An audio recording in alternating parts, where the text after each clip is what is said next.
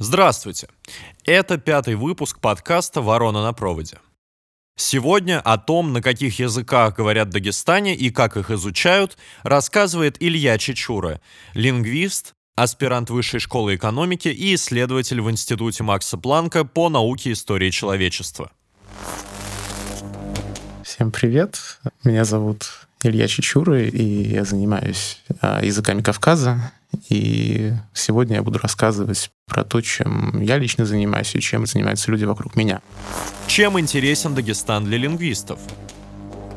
Дагестан — это такой удивительный, очень экзотический регион, совершенно как будто другая страна внутри России. Вот если в России говорят, ну, примерно там на 100 языках, то около половины из них находится в Дагестане. А языки, на которых говорят в Дагестане, в основном это такая довольно большая дагестанская семья — в нее входят нахские языки, на которых говорят в основном в Чечне и Ингушетии, Энергинский, аварандо-цесский, лакский, лезгинский, хиналукский, даже какие-то из этих слов, э, возможно, слышали.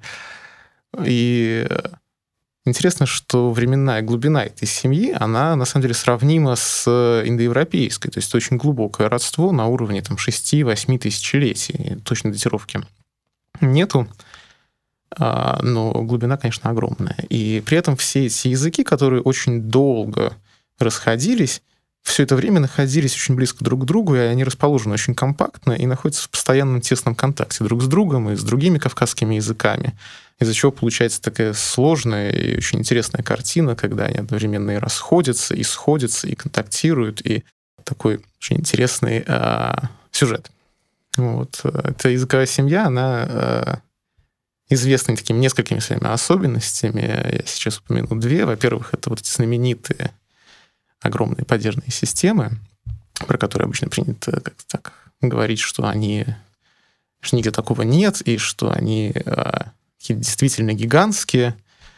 Вот. И, в принципе, большинство людей как, привыкли к тому, что в известных им языках э, падежей как-то сильно меньше нескольких десятков. Э, мы привыкли, что там есть 4 падежа, или там 5, может быть, 10, э, нам еще понятно, как с этим жить.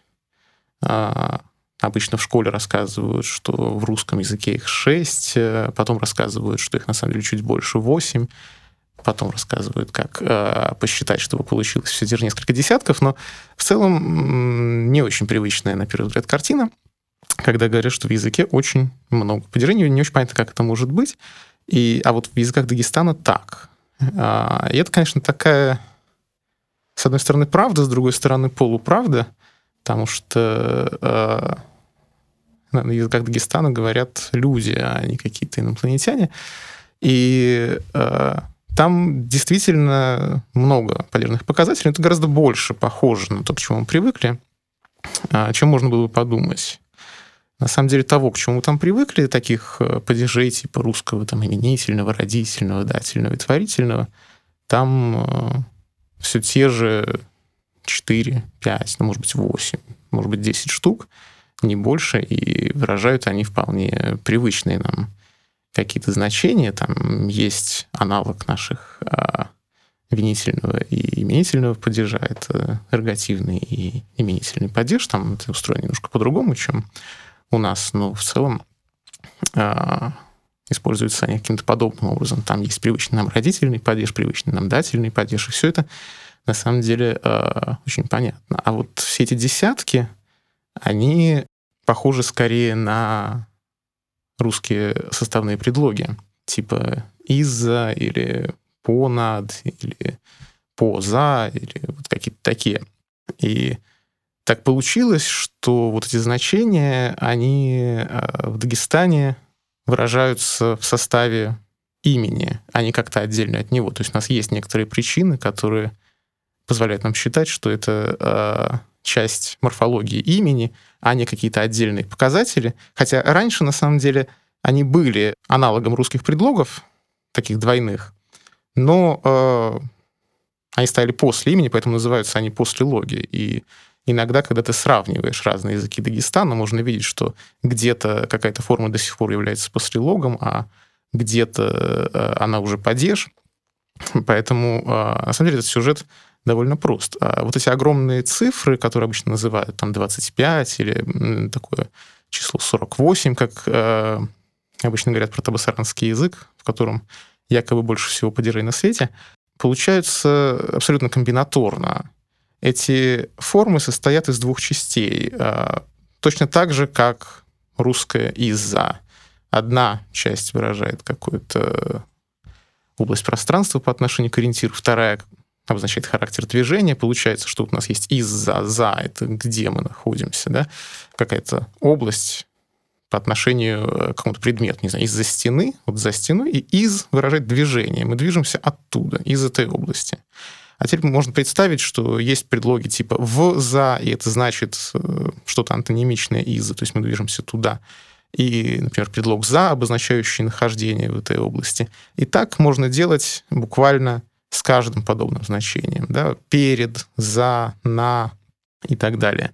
И вот так комбинаторно можно получить уже гораздо большие цифры. Там, если есть 4 формы, обозначающих области, и 5 форм, обозначающих характер движения, ну, например, можно получить уже 20 форм. А иногда это еще дополняется третьей формой, которая э, тоже комбинируется с этими двумя и выражает движение вверх-вниз от говорящего к говорящему. И вот мы уже получили 4 формы, 4 на 20, получается 80.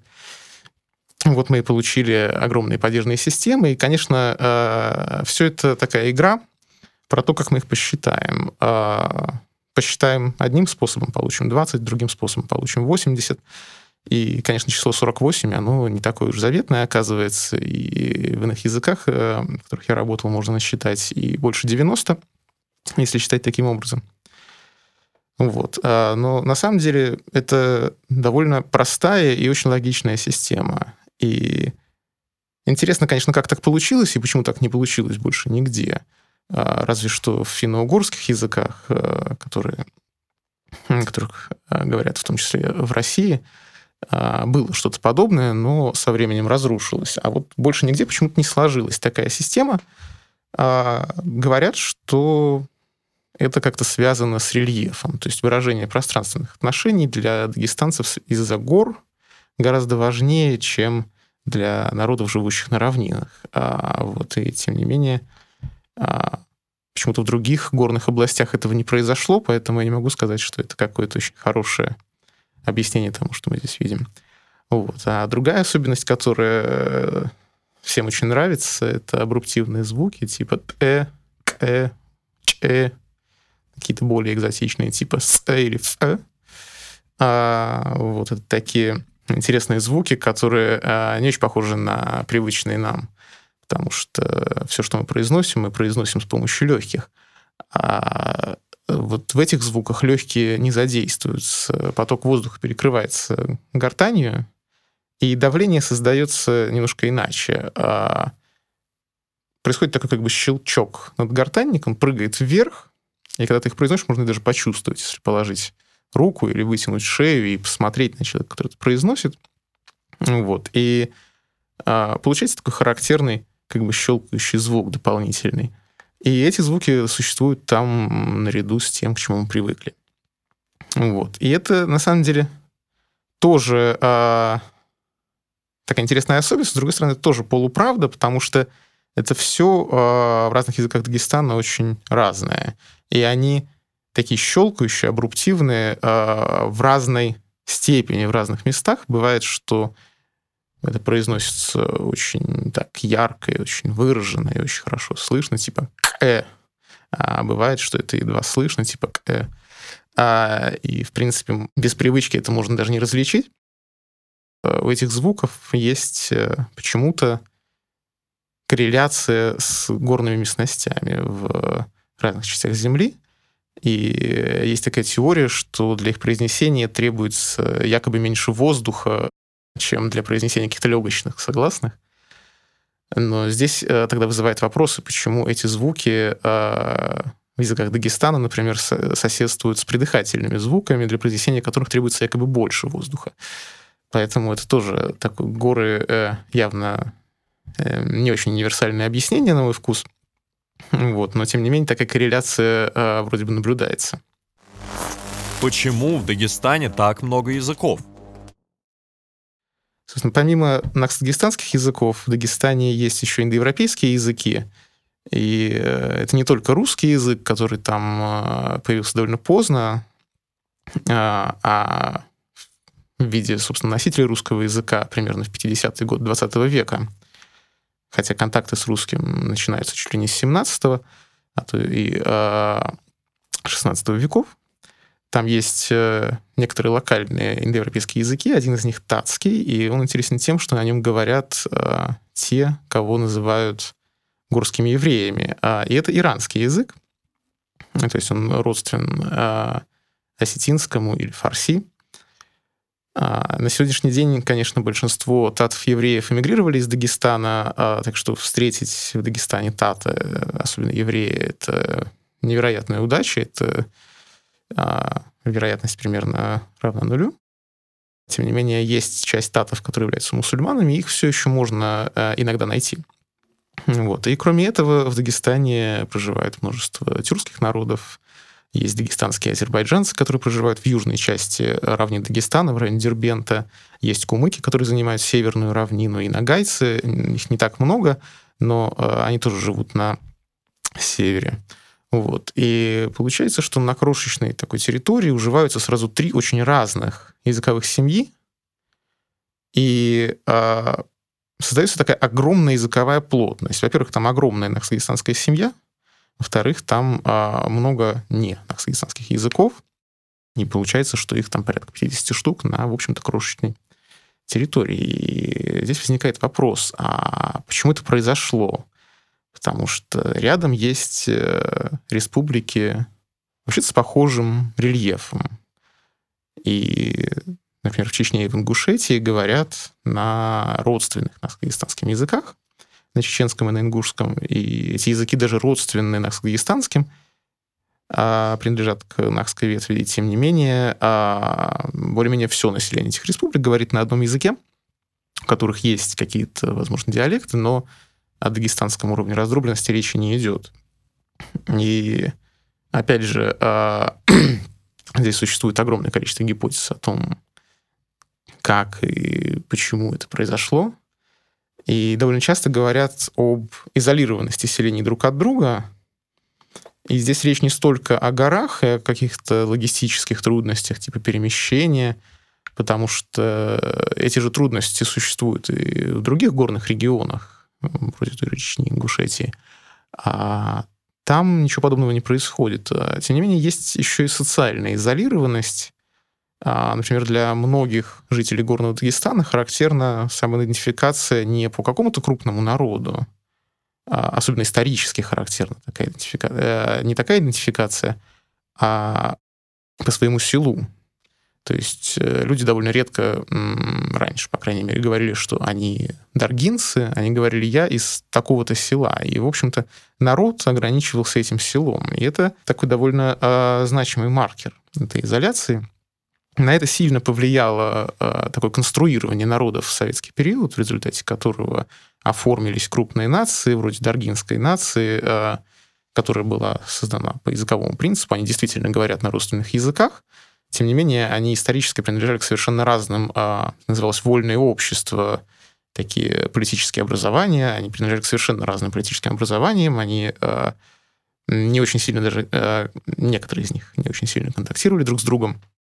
И еще вот из-за советского конструирования народов сильно возросло количество людей, которых записали аварцами, хотя они говорили на малых языках, например, на языках андийской группы. И сейчас можно наблюдать интересные эффекты, такие как двойная идентичность, например. А, то есть многие а, андийцы идентифицируют себя и по селу, и как а, часть аварского этноса. Другая возможная причина — это эндогамные браки, то есть браки внутри села, брачные традиции в Дагестане предусматривают, что идеальный брак — это тот, который заключается внутри села, потому что нужно сохранять ресурсы. Земля и скот — это такой важный фактор выживания в Дагестане. И не хотелось бы, чтобы эти ресурсы, они очень ценны, потому что они очень ограничены, переходили за пределы общины, за пределы села. И э, есть, например, такой паттерн. Вот если человек хотел продать землю а, во многих местах, он должен был сначала предложить ее своему односельчанину. И только если он не находил покупателя в селе, тогда можно было говорить о продаже земли в другое село, и это эм, очень сильно ограничивалось э, какими-то локальными традиционными законами. Ну вот. И то же самое касалось и браков, поскольку пахотная земля и скот — это а, часть приданого. Наилучшим вариантом считалось сохранение этого приданого внутри села, естественно. И браки между селами, они заключаются только в... заключались раньше, по крайней мере, только в тех случаях, когда не получалось найти жениха или невесту внутри села и были чем-то а, таким выдающимся. И, в принципе, если а, браки между селами, говорящими на одном языке, а, случаются так, это можно заметить, по крайней мере, то браки между селами, говорящими на разных языках, это совсем редкое явление. Обычно таких женщин, а, выходящих замуж в другое село, э, это патрилокальная, то есть э, пара проживает в селе мужа, а женщин, э, живущих в селе, говорящем на другом языке, обычно 3-4 человека и не больше на село с населением тысячу человек. А получается, что вот это способствует такой сильной социальной изоляции. А тоже, но тем не менее, это не значит, что не возникало каких-то других контактов, они были, э, например, какие-то торговые или какие-то личные связи, или какие-то политические объединения. Вот. Но вот этот фактор э, явно очень существенный. И можно даже посмотреть на то, как это работает. Представим себе, что часть людей из какого-то села да, э, по какой-то причине отделяется от общности, основывает новое село, начинает там жить, и как-то замыкается сама на себя. И вот тот язык, на котором они говорили, он сначала один, но потом он начинает постепенно изменяться, независимо от того языка, на котором говорили а, в селе, из которого они вышли. И они начинают развиваться независимо, и с течением времени этот процесс приводит к формированию новых диалектов и языков. Тем не менее, нельзя как-то сказать, что и вот эта идея об эндогамии а, — это тоже хорошее объяснение вот этой дагестанской а, языковой раздробленности, потому что есть очень похожие регионы, где все ровно наоборот. То есть браки там строго экзогамны, все семьи там строго многоязычны. Недавно в Ливоне я слушал доклад своей коллеги из Института Макса Планка а, про а, браки и многоязычие в Вануату.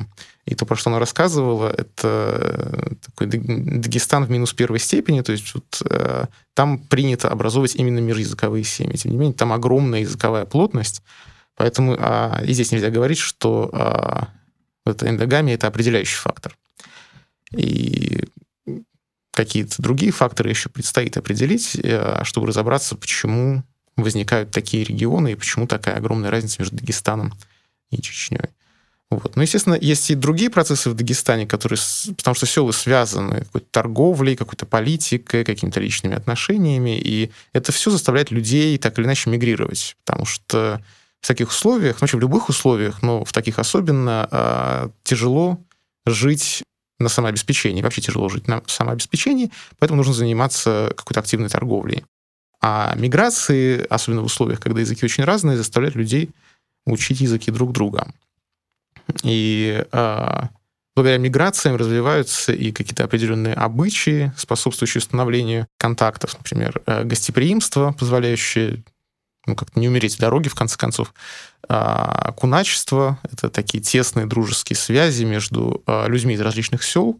Ну, то есть они могут приходить в другое село и жить там у какого-то человека. Эти люди называются кунаками. Вот. А, и получается, что, с одной стороны, все очень разное, с другой стороны, все очень сближающееся, все люди очень многоязычные. И языковой репертуар дагестанского горца мог достигать двух, трех, иногда даже пяти, шести языков. Это мог быть какой-то малый язык или одноульный язык его села, язык соседнего села, какой-то местный лингвофранко, язык, на котором э, происходит межэтническое общение. Еще это мог бы быть э, какой-то дальний язык, например, азербайджанский, если этот человек путешествовал в Азербайджан по каким-то поводам работать. Еще это мог бы быть русский. Э, который человек мог выучить, например, в армии, или еще это мог быть арабский, который он мог выучить в медресе э, по каким-то религиозным причинам. В общем, по-арабски там в XIX веке в какой-то степени даже велась деловая документация, но не так много. Вот. И, конечно, знание таких языков, как арабский или русский, традиционно не было очень широко распространено, но это все равно получается 3-4, может, 5 языков. Вот. И получается, что Дагестан — это такой совершенно невероятный регион, где в каких-то очень сложных взаимоотношениях живет множество очень разных народов, говорящих на множестве совершенно разных языков, а с другой стороны, они традиционно очень многоязычные, знают языки друг друга, и даже на сегодняшний день большинство языков Дагестана сохранны, и, э, в отличие от большинства языков, а, малых языков России. Поэтому э, им еще можно как-то активно заниматься, у них еще есть носители, на них очень часто говорят дети. Но тем не менее этот паттерн многоязычия традиционного, он утрачивается, потому что произошла сильная экспансия русского э, отчасти из-за того, что была введена система советского образования, которая очень русскоязычна в 30-е годы. И русский стал вытеснять э, межэтнические языки, потому что больше не было стимула их учить. Русский язык покрыл весь Дагестан и стал таким очень удобным инструментом. Соответственно, э, сегодня люди обычно знают язык своего села и русский. И один из больших проектов, про который я сегодня буду рассказывать, как раз и связан с документированием не столько языков, а вот этого многоязычия, которое именно сейчас и теряется, и которое мы скоро не сможем наблюдать. Что такое глубина языкового родства? Вот я упомянул глубину языкового родства. Собственно, что это такое? А вот эти 6-8 тысяч лет — это не возраст языков, естественно. А в каком-то смысле у самих языков нет возраста, потому что они существуют во времени и постоянно меняются. Это такая примерная оценка того, когда существовал единый накско-дагестанский проязык, на котором э, говорили какие-то предки современных дагестанцев, чеченцев и ингушей и других накско-дагестанских народов. Вот. И существует множество разных методов оценки, э, включающих э, в том числе данные какой-то археологии, данные э, археоботаники. Например, можно смотреть а, как устроены культурные заимствования, а, в какой момент они должны были быть заимствованы, из каких языков и какие языки были тогда в это время а, в Дагестане, какие-то, например, иранские заимствования, то есть иранцы там были уже достаточно давно, и если эти слова — это иранизмы, то можно предполагать, что это было заимствовано в период контактов и так далее. И есть еще другая идея, это называется глотохронологии есть идея, что языки меняются с какой-то одинаковой скоростью в среднем. И за счет этого тоже можно давать какие-то оценки. Э, не то чтобы это работало так хорошо, как, например, углеродный анализ в э, обычной хронологии, в какой-то, ну, тем, чем пользуются в исторической науке, а когда берут э, период полураспада углерода и смотрят на возраст, когда было срублено дерево, из которого был сделан какой-то артефакт. Но, тем не менее, это тоже какая-то оценка. Собственно, поэтому и такая огромная разбежка, вот 6-8 тысяч лет, и едва ли это можно установить точнее, как-то глубже, чем на уровне каких-то гипотез. Э, вот, тем не менее, Сейчас есть подходы, которые учитывают э, данные самых разных наук а, вместе и а, пытаются установить этот возраст более точно. Как лингвисты исследуют языки в Дагестане? А, в первый раз я поехал в Дагестан на первом курсе, мне тогда было 17 лет, и мы туда поехали на майские праздники, и как раз там я отметил свое 18-летие, вот такое большое было событие. Ну вот, может быть, в этом был какой-то такой знак, потому что с тех пор я работаю все с теми же людьми, и все в той же команде, например, тем же самым и занимаюсь. Мы э, поехали в село Мигеб Гунимского района, это такое известное э, в Дагестане за его пределами село. Э, интересно тем, что э, там при населении порядка 800 человек, а, четыре героя. Два героя Советского Союза, два героя труда. И в Мурманской области даже есть город. Это такая база подводников, которая названа в честь Мегепца, Магомед Гаджиева. Вот. А, но лингвистам, конечно, Мегеп интересен э, своим языком, потому что село находится в районе, населенном аварцами, но при этом на нем, в нем говорят на языке даргинской группы, а вокруг э, много аварцев, и есть еще лакские села, в том числе важное такое место, крупный базар Кумух, Поэтому языковой репертуар у тоже очень интересный. А, они знают аварский, они знают свой язык, они знают лакский, э, русский и какие-то более дальние языки. Вот. И мигерский язык, он такой довольно хорошо описан, есть а, замечательная грамматика, написанная Александром Магометовым в 80-х, и множество других материалов, но, тем не менее, там есть еще много того, над чем можно поработать. И э, наша первая поездка, как и всеми, в принципе, последующими вышкинскими экспедициями лингвистическими в Дагестан руководили Нина Роланда Добрушина и Михаил Александрович Даниэль, с которыми я до сих пор работаю в лаборатории. И здесь мы собирали а, грамматику мегепского языка и вот эти социолингвистические данные для проекта многоязычия. А, в качестве грамматики мне э, выпало заниматься вот этими самыми а, локативными падежами, про которые рассказывал, которые похожи на русские предлоги. И даже получилось найти какой-то новый, конечно, так для первокурсника это было очень приятным открытием. Вот обладал таким довольно странным значением, какой-то такой функциональной области этого ориентира, типа э, того, как мы употребляем за столом, не имея в виду нахождение буквально за ним, да, как за компьютером. А, ну вот, и он использовался в таких контекстах очень странных, типа на крыльце или а, вот э, сквозь дверь, сквозь вот эту функциональную область двери, которая, по сути, является дыркой. А, вот. И Вообще, когда лингвисты э, занимаются грамматическими темами в полевой работе, а это такой интересный процесс. Мы обычно пользуемся методом работы с переводчиком. Предварительно, еще до выезда составляется анкета. В нашем случае на русском языке есть разные подходы к этому, безусловно. Есть те лингвисты, которые этим не пользуются, но в нашем случае мы пользуемся анкетами. И в этой анкете содержатся стимульные предложения на русском языке для перевода на изучаемый язык. Эти предложения содержат какие-то интересующие э, контексты. Например, в моем случае содержала, содержала разные пространственные конфигурации и какие-то более метафорические употребления, э, типа того, э, вот, что мы по-русски говорим, из-за него мне стало плохо, используя э, из-за. Да? А как Какая пространственная форма, или, может быть, непространственная форма будет использована по-мегепски? Это вот такой довольно интересный вопрос. Вообще, будет ли это пространственной метафорой, или это будет чем-то еще? Вот, собственно, это мне было интересно узнать. Вот. И когда мы а, собираем какую-то часть материала в поле, мы можем высказывать какие-то гипотезы, делать предположения, соответственно, модифицировать эту анкету и так дальше работать. После этого мы можем а, начать формулировать предложения на языке, который мы изучаем, спрашивать у носителя, можно так сказать или нельзя так сказать. Иногда это бывает очень смешно, когда особенно мы еще неопытны и как-то плохо произносим местные звуки. А, это э, довольно часто вызывает улыбку.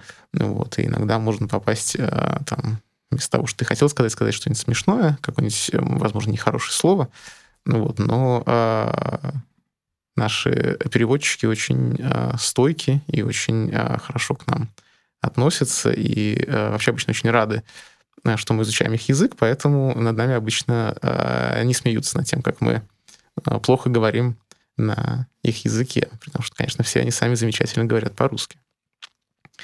Судя по моему опыту, работа с переводчиком в Дагестане, она довольно сильно отличается от работы в других экспедициях, потому что довольно часто а люди помогают лингвистам, например, за какие-то деньги. Вот э, в экспедиции в Адыгее, в которой я был, это были учителя, которые приходили летом на 4 часа в день в школу, как на работу.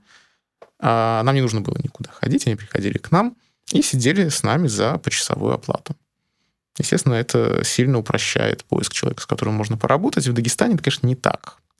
Во-первых, местное гостеприимство довольно часто не, не позволяет людям брать с гостей деньги, поэтому договориться заранее довольно часто сложно. Более того, из-за, ну, в каком смысле, более суровых условий жизни люди вообще часто бывают заняты. Например, летом, если ты приезжаешь в Дагестан летом, то, скорее всего, все на сенокосе, и найти кого-то, с кем можно поработать, э, невозможно, потому что вечером там, человек косил весь день на жаре, он приходит домой, хочет отдохнуть, а не сидеть с тобой два часа, разбирать твою анкету. Он устал. Ему хочется сидеть в интернете, посмотреть телевизор, э, а тут еще домашняя работа какая-то.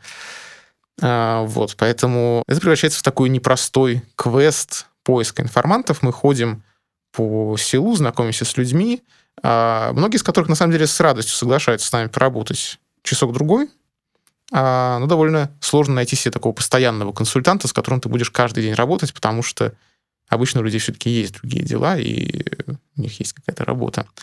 А еще эта работа связана, ну, э, наша работа связана с тем, что э, мы не просто сидим и что-то переводим, нас э, обычно параллельно с этим или после этого как-то обильно кормят. И, конечно, если ты работаешь с многими людьми, то очень сложно после такой работы не набрать несколько килограммов за поездку, потому что вся эта еда очень вкусная и кормит гостей в Дагестане очень обильно. А, естественно, работа с переводчиками не, не ограничивается таким сбором анкеты. Мы э, анализируем наши данные, мы строим какие-то гипотезы, все это корректируем, и каждый вечер проводим семинары, на которых кто-то из участников экспедиции делает доклад о прогрессе, о своих успехах и получает какие-то рекомендации от коллег. И каждому докладу мы должны обработать часть материалов, подготовить какой-то презентацию или какой-то хендаут, чтобы люди э, на это могли посмотреть. Вот. И, естественно, поскольку мы в поле, у нас очень мало времени. Время работы с переводчиком, оно чудовищно ценно. В Москве мы не можем этого сделать. И ну, нельзя просто потратить день на подготовку доклада, естественно. Потому что днем, а, ну, ночью с тобой работать никто не будет, надо работать с, с консультантами днем. А доклад соответственно, готовить, ну, видимо, вечером или ночью, или там, не знаю, за пять минут до э, доклада, как это по-разному бывает, но э, в общем, это такая довольно интенсивная работа, потому что э, день ты посвящаешь работе с информантом, вечер обработки данных, в один из вечеров ты еще и готовишь доклад, то есть обрабатываешь как ты и делаешь какое-то обобщение своих данных. То есть э, вообще экспедиция довольно интенсивная. А в первой поездке мы еще устраивали фонетические диктанты. Это тоже очень забавная такая активность. Мы э, слушали слова из записи аудиословаря и пытались их записать на слух. Это невероятно важный навык в полевой работе, потому что качественная транскрипция — это вообще очень важно. Еще это очень сложно, потому что когда у тебя нет опыта, э, очень сложно записывать совершенно незнакомый тебе язык, особенно на слух, особенно если у него нет письменности. Отдельный тип работы в экспедиции — это еще и запись текстов. А помимо, собственно, сбора грамматических анкет, мы записываем тексты, с которыми, которые потом анализируем, и с которыми потом работаем, делаем то, что называется корпусом, то есть такое большое собрание текстов на наших языках. И для сбора текстов требуется множество навыков напрямую, никак не связанных с лингвистикой, так называемые soft skills, или а, как их еще можно назвать. Нужно уметь разговорить абсолютно незнакомого тебе человека, который тебя впервые видит, чтобы он рассказал тебе какую-то историю или какую-нибудь сказку или историю из э, своей жизни и рассказал как можно больше и как можно дольше, и как можно интереснее. И, конечно, бывает, попадаются очень хорошие рассказчики, очень разговорчивые носители, а, особенно среди людей старшего поколения, которые еще владеют техникой э, рассказывания, например, сказок. И с ними можно сидеть часами, и иногда это так и происходит. Мы сидим буквально часами с э, какой-нибудь пожилой женщиной или с каким-нибудь пожилым мужчиной и записываем а, их рассказы. Они часто очень рады.